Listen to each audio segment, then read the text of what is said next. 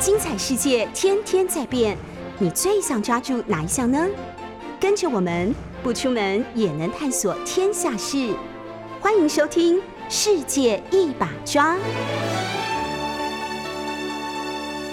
欢迎收听六九八九八新闻台。现在您所收听的节目是《世界一把抓》，我是台北市议员钟佩君。我们同时也在 YouTube 九八新闻台频道开直播，欢迎大家透过直播收看收听。那我们首先先透过 Google Trend 热门搜寻关键字，带大家了解这个网络上面的热门话题哦。那今天我看了一下，大概还是集中在这个跟娱乐跟体育有关的，所以我就简单。抓了几组，我觉得比较，嗯，不能说比较重要，但就可能是排行比较前面的这个关键字啊。那其中一组就是李国义哦。那这个消息在周末出来的时候，确实我看到很多，不管是不是政治圈的人都有转发这个新闻哦。呃，名人酒驾，那两组都是很吸引人的关键字。那大家知道，现在台湾一般民众对酒驾的容忍度真的很低了。那不管你是一般人或者是名人。那只要酒驾出来之后，那绝对是这个呃众矢之的。那李国义今年还是这个创世基金会的活动爱心大使，然后在这个星期六下午三点的时候，酒后。开车在新北市新庄被警方拦查，那他一度可能太紧张或怎么样，不知道，就还加速逃逸六百公尺。那拦下来之后，发现他这个酒测值零点三三毫克超标了。那事实上，大家知道这个下午三点不太可能会有酒测零检嘛？其实他是因为。在刚刚说，在中正路违规回转，那当时刚好有这个远景在路口，所以第一时间就把他拦下来。可是他没有配合，还开车加速离开现场，所以远景立刻跳上机车追捕。那这个双方在马路上追了大概六百公尺之后拦下来。所以从这个违规回转，然后再加上酒驾，再加上这个第一时间不服从稽查取缔，一共吃了三张罚单哦。看起来这个。罚金至少是四万起跳，所以不管是不是名人，但是喝酒千万不要上路了。另外一则关键字比较轻松一点，就是台中购物节的消费买气很旺哦。那登录的消费金额到星期六的时候已经突破两百四十亿大关。那比较有趣的插曲是，为什么登上关键字呢？因为这个。呃，代言人是谢金燕，所以他跟台中市长卢秀燕在昨天的时候一起抽出两这个两名百万这个幸运得主。那有趣的事情是，这个现在可能因为诈骗电话太多了，所以呃，两个这个得。得主都很吃惊，接到电话的时候，其中一个这个陈小姐说她怀孕当中，然后市长还说啊，你应该是宝宝带来好运气。那另外一个刘先生更妙，因为他接到电话之后，他马上以为是诈骗电话，直接挂断了。那这个谢金燕又再打了第二次之后，他才真的相信自己中奖了。那他是买家电，然后幸运中大奖的加码。也成了这个意外的插曲。另外，这个关键是搜寻热度非常高的是詹宏志哦，就是我们这个前国策顾问，也是 PC Home 的董事长。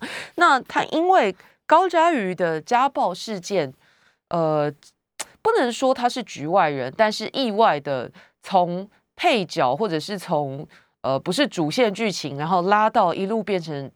现在看起来热搜度已经压过两个事件的当事人，那究竟为什么呢？呃，等一下我们长一点的篇幅来讨论一下这个案子。我从从上个星期高嘉瑜的伤势照片出来之后，一整个礼拜看起来讨论余波荡漾。那我们有很多不同的角度可以来观察一下这个事件呢。同样的，今天平面媒体的三大报。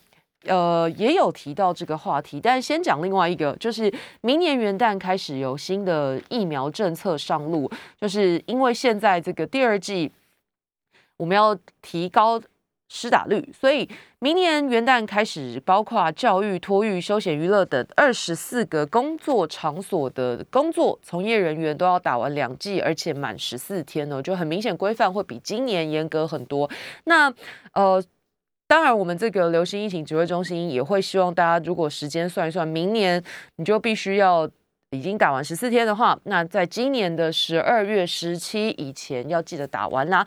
那今天已经是这个十二月的第一个礼拜快结束了，所以大概剩下十天左右的时间。那如果你是这二十四种工作场所的员工的话，你要记得在十七号以前去完成两剂疫苗施打，因为元旦之后规定必须要两剂施打满十四天。才能够上班。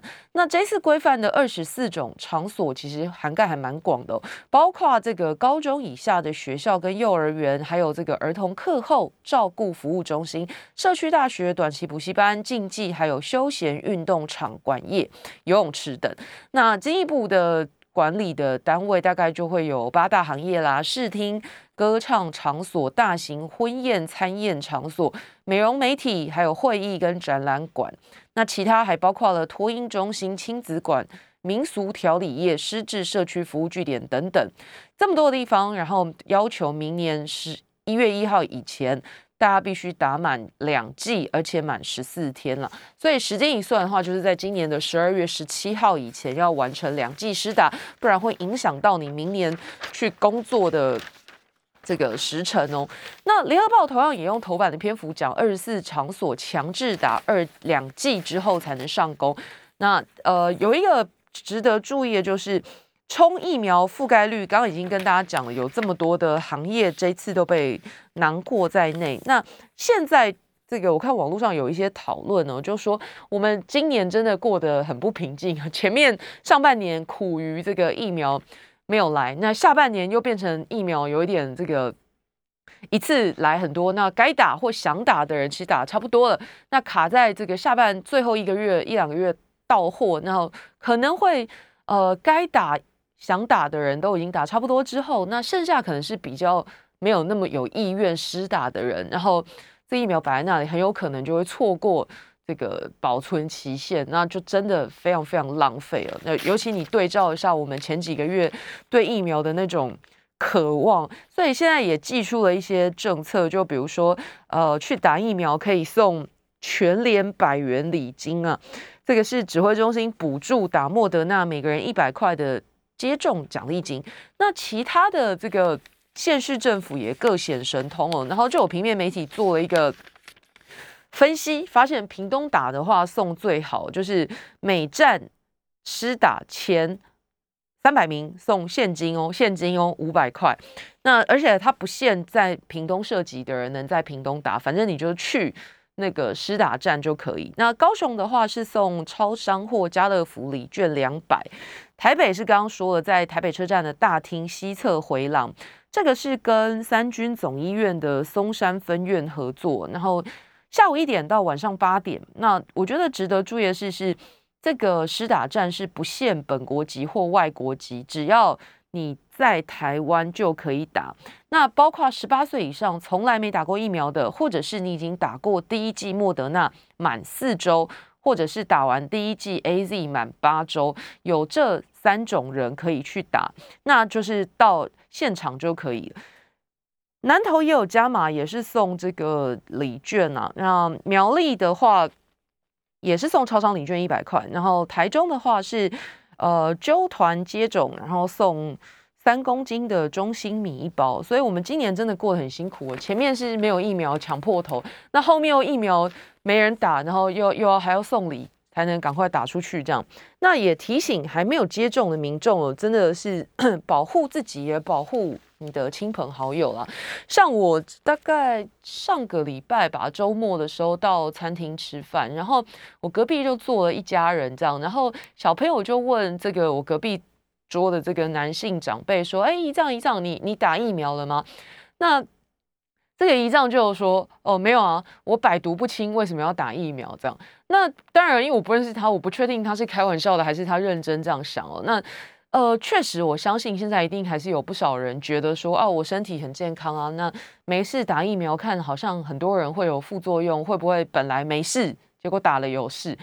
嗯，现在以各种数据的成熟度，还有以应该说以全世界来看哦。”那个不良率的发生真的是少数中的少数啊，那不能说完全排除跟疫苗的关系，但是我只能说绝大多数的人打了之后都是好处比较多的。那当然也是保护自己啦，希望降低这个重症发生的机会。那对整个国家来说，当然就是拉高社区的防御力。所以还是希望没有打疫苗的人可以尽速打了疫苗，然后就是保护自己也保护家人嘛。但是这个说到这个这几天有一个嗯蛮夸张的新闻呢，就是说是说打疫苗要保护自己，但是也不是说毛起来狂打就会比较好。就台北市有一对夫妻档，那现在被做了记号了，因为他们两个实在是太夸张了，他谎称这个。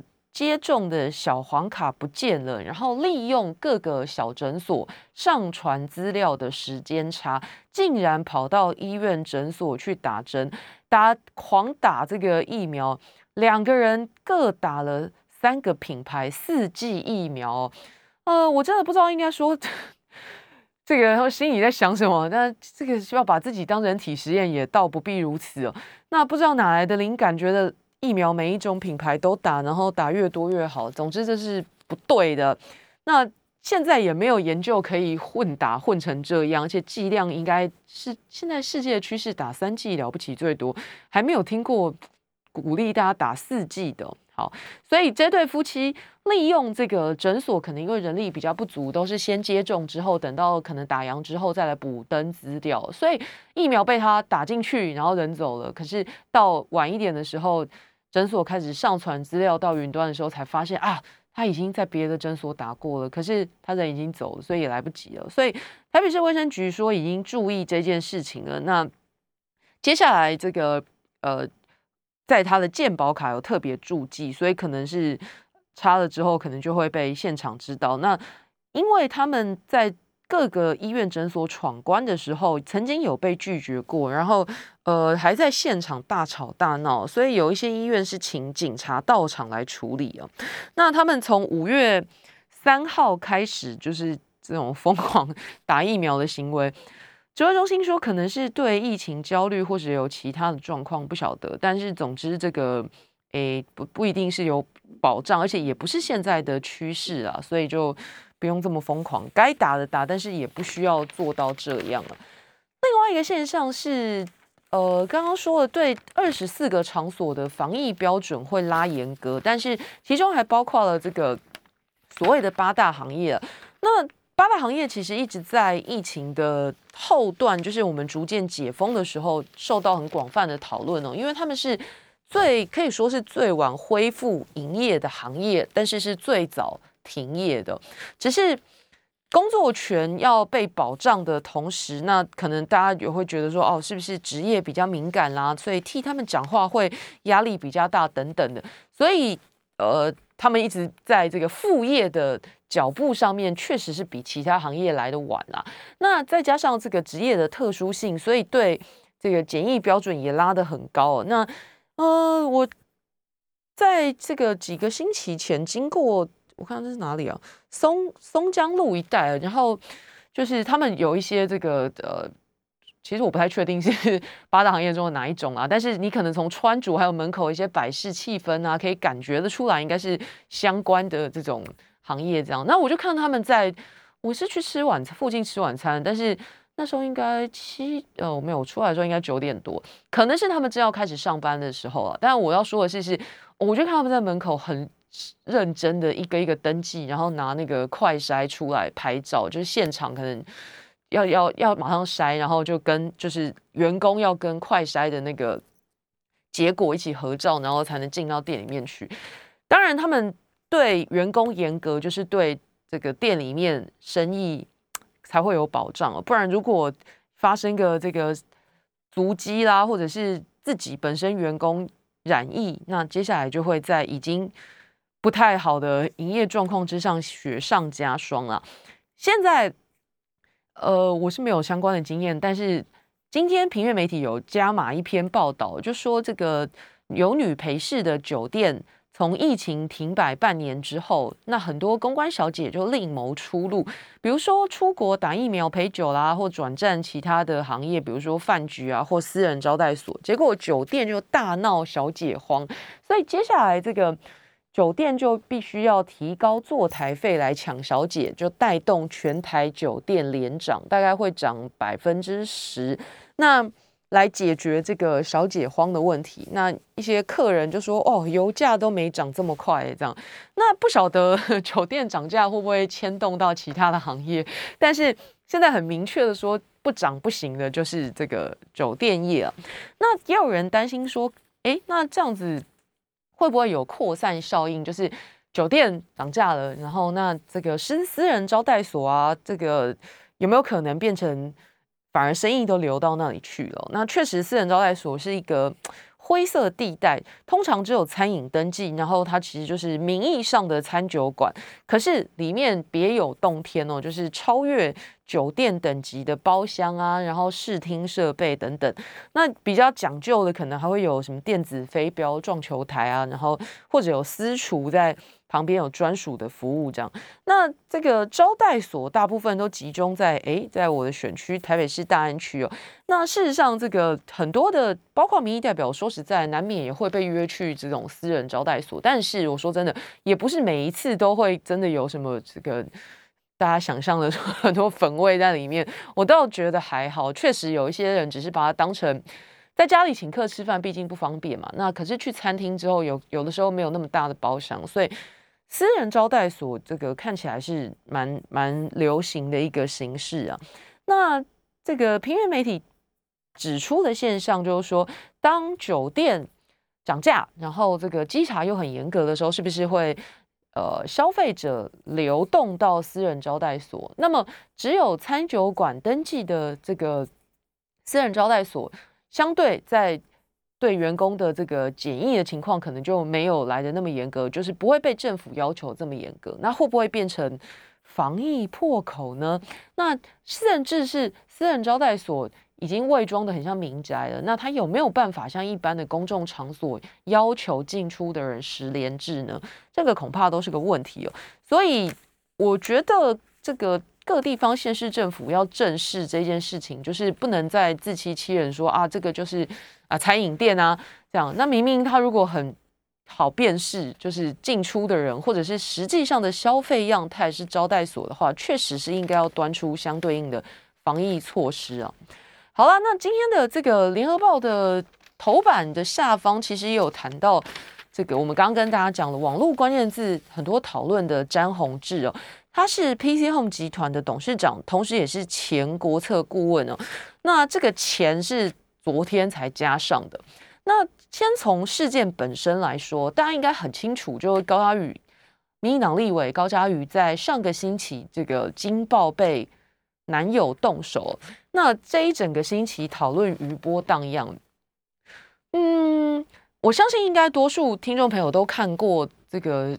他的伤势照，那真的是很惨。然后我我个人，我觉得非常同情他。那我们谴责暴力之外，也要来想想看，到底是呃几个面向来看呢？我我大概这个星期最常被问的问题就是，为什么这个民意代表这么容易，或者是怎么可能会被现在看起来很不怎么样的人骗呢？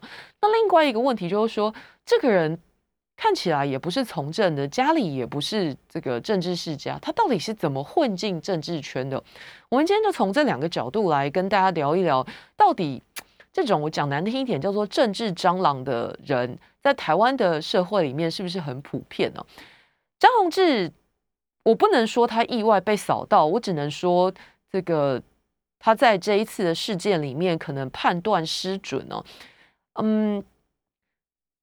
林姓男子就是呃，直接讲林炳书施暴被爆料，然后人这个被抓起来之后，那随着他被抓，然后各种他被抓之前所做的事情就一一曝光了。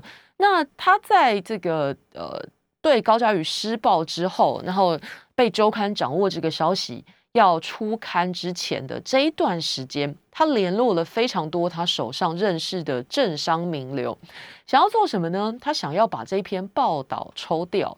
那确实，我们在这个政治圈里面常常会听说，哎，好像有一个什么事情本来要被爆料啊，但是他找了什么，那所以新闻被抽掉。那我必须很诚实的说，每次我听到这些事件的时候，我也会想一下，那其实到底这个事情有没有被拍，或者是被。这个掌握，还是他真的是被掌握之后，然后又有一只更有力的手把它抽掉了呢？不得而知。反正大家看到的就是没有那个报道的报道嘛。诶，我这样讲好像是 绕口令。那意思就是说，确实我在从政这几年，会常常听说一些这个云端有有力的手可以如何如何掌握周刊。那我个人的经验来讲，因为我没有认识什么有利的手，所以每次只要跟我有关的周刊来问了，我知道要出刊之后，那也就只能默默的接受它出刊。所以我也没有想过说可以找找一些什么人，还是哪里有什么有利的手。那我就是属于默默乖乖接受要被报道这件事的人。那这个林炳书显然是很有办法，因为他在被。周刊告知到真的周刊出刊之前，他找了很多人要帮忙。那其中一个就包括现在要讲的这个前国策顾问詹宏志。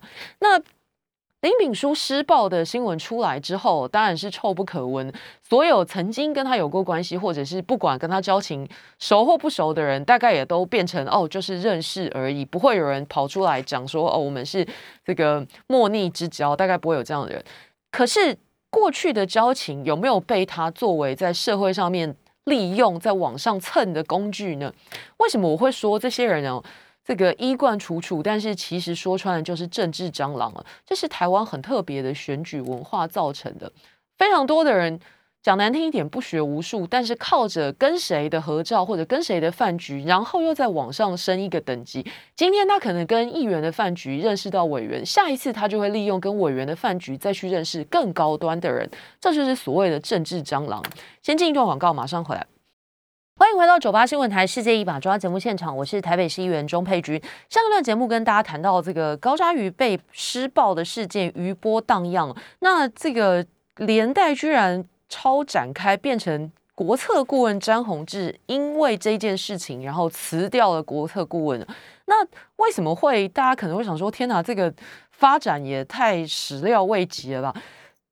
嗯，像刚刚要进广告之前，跟大家讲到政治蟑螂哦，这件事情，我觉得是台湾特有的选举文化所豢养出来的一种有毒生物。台湾人实在是太喜欢选举了。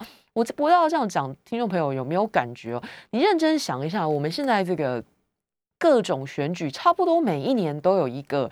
这个二一年要选二零年了，二零年我们刚选完总统、立法委员，那很快的这个二二一年，今年 又要来公投，那二二年明年又要选县市议员、县市长啊、里长，真的每年都在选举哦。所以你看，公投绑大选是不是很好？至少可以少一个这个。大家舟车劳顿去投票的事情所以这个我们要支持公投绑大选了。好，题外话拉票一下。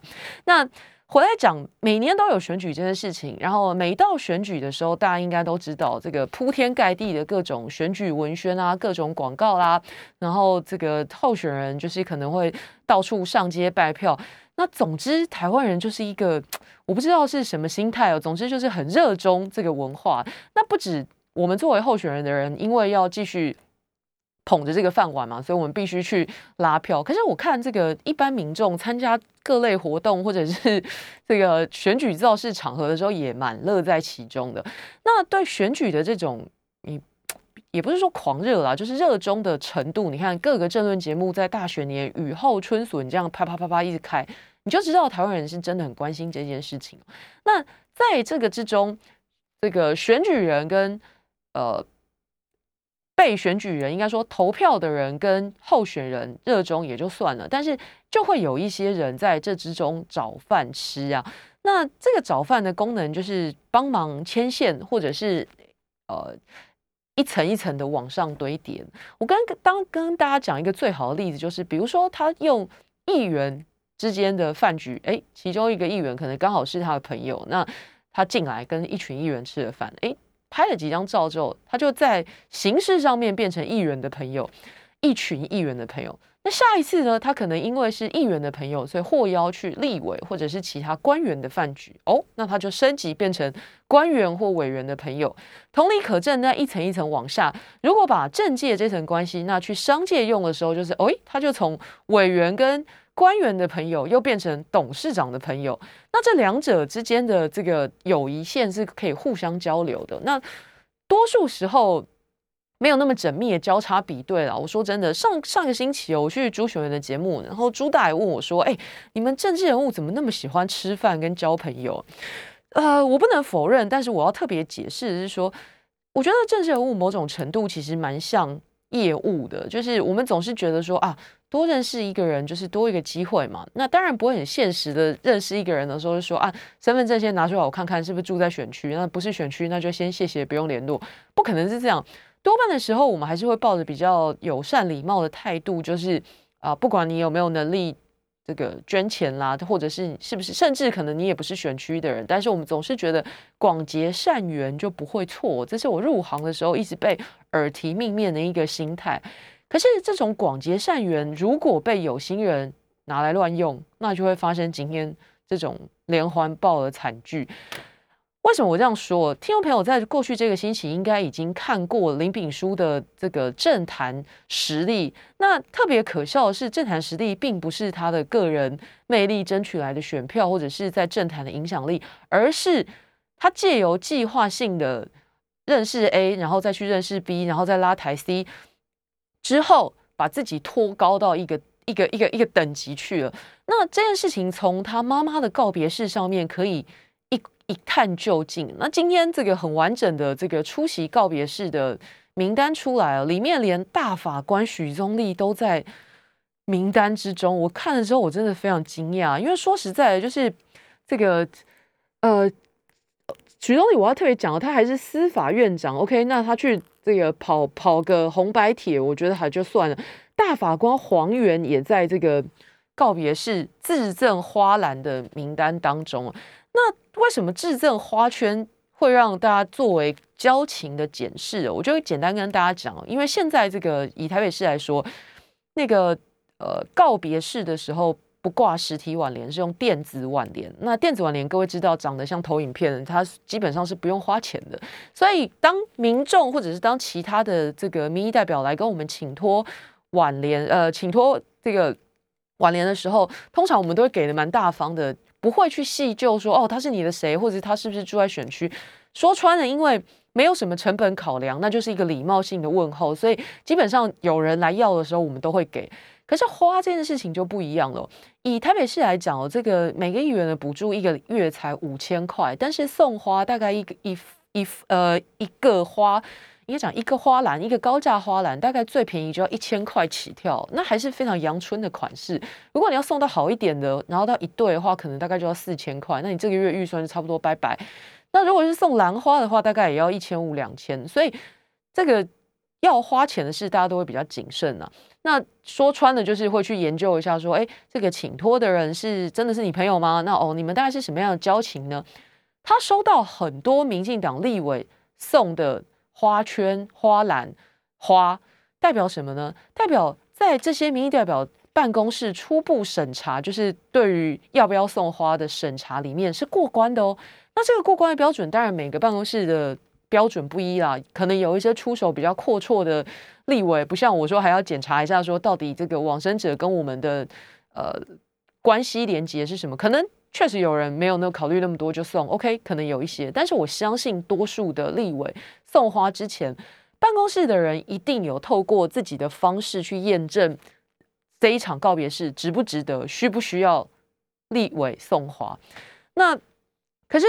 怎么说呢？他最后还是通过了这些审查，所以他收到了这个我刚刚说的大法官的花，然后民进党立委的花，然后还有这些这个商界大佬的话。那他到底是怎么办到的呢？也许从这个张宏志的声明里面可以一窥究竟哦。张宏志本来这件事情他只是被卷进来说啊，他是林炳书的好朋友，他有帮林炳书跟《镜周刊》企图施压，可是这个。张宏志，我认为他在这件事情上面做的判断，可能一开始并没有考虑那么周全呢。也许他认为这件事情他并不是主角，所以没有那么深思熟虑去做这件事情。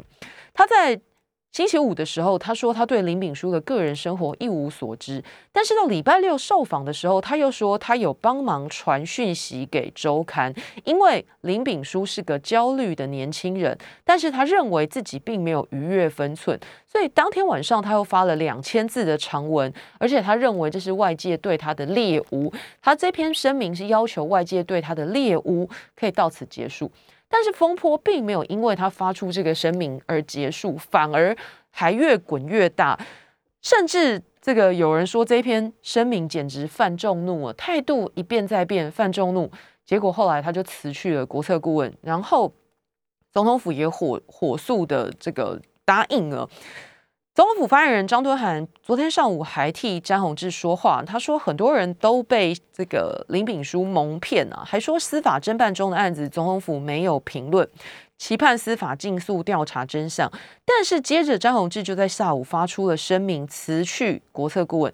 他说他原本接受总统府聘任国策顾问这个职务，是希望从民间工作对政府有所帮助，但现在因为没有贡献，还因为个人卷入是非，连累府方。出面说明，原来的好意已经没有意义了，所以他公开正式的辞掉国策顾问这个职务，然后总统府火速就准辞了。张永志这一篇声明辞去国策顾问之前，我刚刚跟大家讲了，礼拜六的时候发的那一篇恐怕才是关键哦，长达两千字，要外界不要再对他猎污。我花点时间快速跟大家谈一下，我觉得这个也许就是。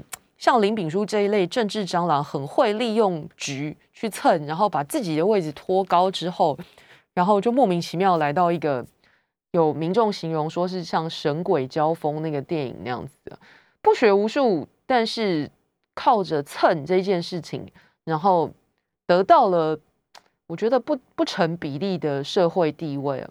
张宏志在四号的时候发了这个声明，他说，呃。他本来认得这个人，但是他以为自己是行经暴风圈的路人，可是没有想到他被推往中心去。他说他跟林炳书第一次见面是今年的农历年，在台南一场参会。那当时人很多，他被朋友引荐，只有互相点头说久仰，不算是相识。但是一个月之后呢，他在台中的中央书局办周三读书会。特别的是，林炳书每一个星期都从台北专程跑到台中去哦。这是张宏志说他对他开始留下比较深刻印象的事件。那其中还发生一个插曲，就是一直到五月哦，你要注意哦，从三月开始办周三读书会之后，林炳书每一个星期都从台北专程跑到台中去听这个张宏志的读书会。那到五月的时候，有一场演讲。他联络书店说，他有朋友也因为想要来，可不可以临时加一个位置？但是主办单位跟他说，这个位置都已经卖完了，没办法加。可是现场有一些视线比较没有那么好的保留席，可以留一个给他这样。那结果到了一个演讲之前呢，林炳书又打电话给他们，才讲说啊，其实他要带来这个朋友就是立法委员高嘉瑜，而且他跟张宏志要求说，想要让高嘉瑜上台讲话，但是当时他被拒绝了。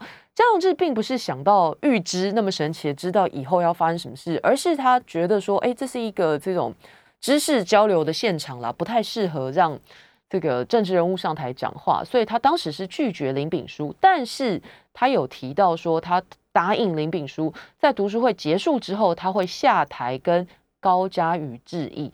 所以看到听到这里哦，听众朋友大家就知道，你看。林炳书的第一招跟张宏志之间的关系已经现现出来，他靠着每个星期从台北跑到台中去听这个读书会，然后就蹭到了这个张宏志的注意力，然后呢，他再把这个张宏志对他的这种哎已经有点印象这个概念又要传播给高嘉宇知道，所以他特地在五月的时候带着高嘉宇跑到台中去听张宏志的演讲，而且他本来想要露一手，只是。呃，算成功一半。他本来想要安排高嘉瑜上台，那你就可以想象他会怎么。高嘉瑜跟高嘉瑜说：“啊，张宏志是我朋友啦，那个读书会让你上台讲话，这个安排一下。”只是他只成功了一半，没有上台。可是他还是换到了张宏志，确实在会后特别下来跟高嘉瑜致意。先进广告，马上回来。我是台北市议员钟佩君。上一段节目跟大家讲到这个呃，立委高嘉瑜被施暴案的。剧情不能讲剧情啊的事件哦，一个星期以来就是开始不断超展开，那甚至搞到这个国特顾问张宏志，因为这个事件，他觉得引起社会风波，然后他就辞职了。那刚刚上一段进广告之前，跟大家提到说，他星期六的时候发了一个声明，里面就很仔细的讲到他到底是怎么认识这个林炳书的。当然，外界关关心的重点是觉得说啊，你一开始不是说不熟，那为什么后来又讲呃才讲说你真的有帮他联络周刊？但是我觉得去细究一下张宏志这篇声明，可以让大家理解一下，到底林炳书是怎么摸进政商名流的社交圈的。那我刚跟大家讲说，他非常明确的目标，就是在张宏志在台中的读书会，他不辞千里，每个礼拜都从台北下台中去参加这个读书会。那果然得到了张宏志的注意，而且还换来了这个读书会之后，张宏志下来跟高嘉瑜打招呼或者是聊天。那有没有进一步的喝个咖啡什么？不知道细节没有写那么细，可是你就很明确的看到一个场景，他利用这个呃。这个手法把两条人脉交汇在一起了，在张宏志的面前，他变成一个跟立法委员很熟的林炳书；在立法委员高嘉瑜的面前，他变成一个跟这个 PC Home 董事长张宏志是好朋友，或者是这个读书友的林炳书。在他手上，这两条线就利用读书会交织在一起了，所以他的政商关系就是这样子叠，利用别人，然后不断的叠加上去的。那张宏志除了这个。在五月读书会之后，跟高嘉宇打了招呼之后，接下来他说，在通讯软体上面，林敏书三不五时就会问候他，有时候也说一下时政，然后有的时候也发了一些他自己写的文章给张宏志。张宏志觉得这是声明里面写的，他觉得他是礼貌斯文、翩翩君子，然后也是一位可交往的朋友。那确实到这里，我也还同意。张宏志的说法，你你看起来哎，人模人样的啊，就是好像什么议题都能谈上一些这样子，然后这个长得也蛮斯文的，确实看起来看不出来有什么异于常人的人格，这是外面的人对他观察。再来是我觉得一个很关键的事情哦，张宏志其大概呃，我确切我忘记几年了，几年之前痛失爱妻，那这个。他们夫妻俩的感情非常好，这件事情在艺文圈，我觉得应该是人尽皆知哦。那在过去这几年，这个张永志常常在一些受访的场合会谈到他对过世太太的思念，这个是我觉得也不是秘密，大家都知道。那林敏书，我觉得如果真的是这样的话，真的非常可恶，就是他利用了张宏志很想念太太的这件事情，所以他在接下来跟张宏志的来往之间，他又很技巧的加了一些料，加什么料呢？他就跟张宏志聊天聊一聊，他就会穿插几句他跟这个他自己对张宏志太太的一些了解，因为他这个生前是美食作家，写过很多书，那他就会穿插一些说啊，我以前也读过这个你太太的文章啦，这样，然后呃或者讲一下说哦，如果可以尝一尝他提的什么美食也好之类的，反正他就有意无意的在跟张宏志对话里面提到。张宏志的过世的太太，那他也知道这个张宏志对过世的太太非常思念，然后常常在很多的场合会提到这件事情。那他利用了这一点，抓准了这一点，然后对着张宏志加强这种关系的连接。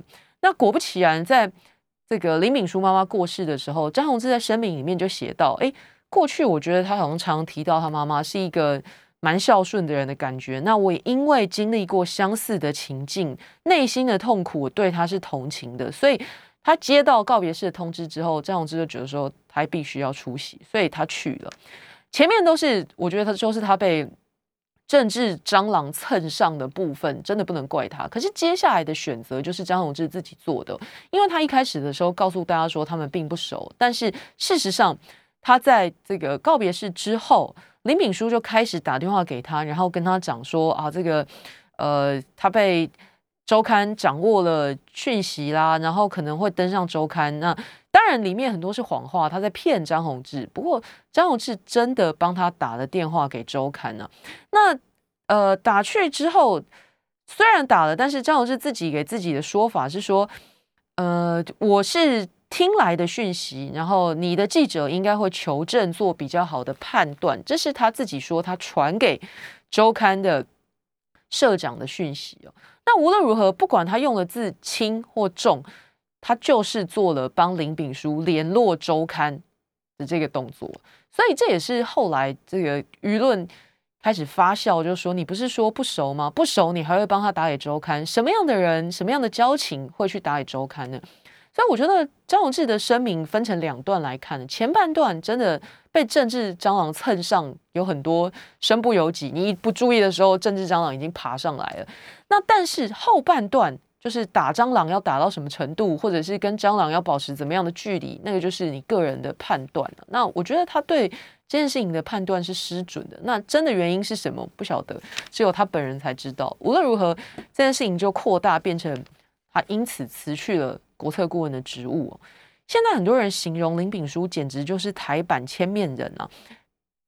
表面上他是正大博士生，那这个学历抬出来很好看，你不管去什么样的饭局，大概大家都会觉得那个是个知识分子，对不对？这没有问题。那名片上印什么呢？印金融房地投资头衔，还有人说他秘书是叫他林董啊，哈。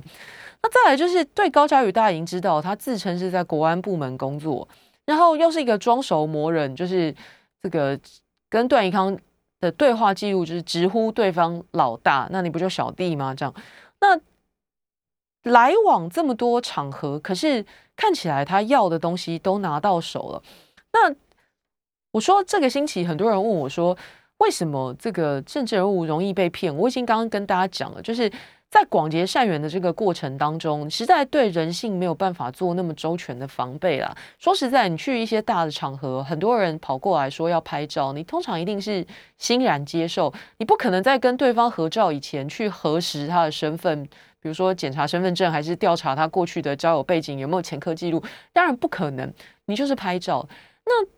确实，我还遇过这种跑来跟我说他跟马总统很熟，然后证据是他跟马总统有一张合照。但是你我都心知肚明，一张合照真的不能证明什么。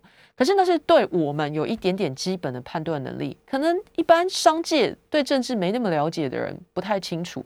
看了一张合照，他也有可能相信这个人跟谁有这样的交情。但是我觉得更值得关注的是是。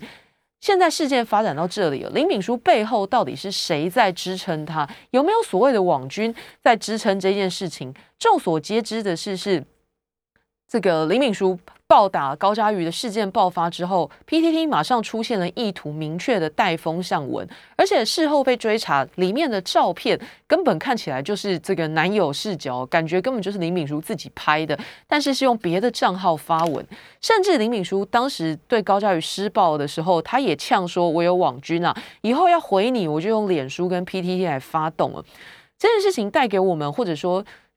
所有的民众真的要关注的事情是网军乱台这件事情，在民进党执政以来已经不是一个新闻了，甚至民进党自己党内的人都曾经是受害者。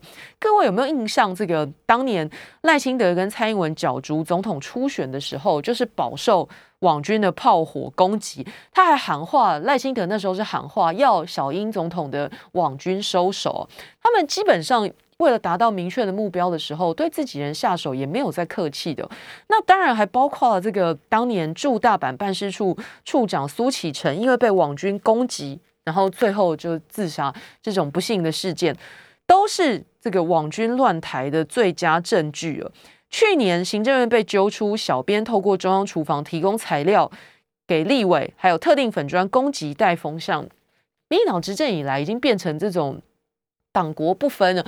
行政院你要拿来宣传政策没有问题，可是变成做懒人包，攻击在野党，打击异己，然后用的是你我的纳税钱，这是完全不合理的事情哦。那甚至由高层鼓动用不同的预算科目提供金援呢？一四五零现在是网军代名词，就是这个农委会领先当，就是他们当时搞出来的这个名词哦。现在坐拥网军看起来已经是执政上面的工具，要打击对手，要 promote 自己无往不利。可是这对整个国家来讲是百害而无一利，特别他用的是纳税钱的。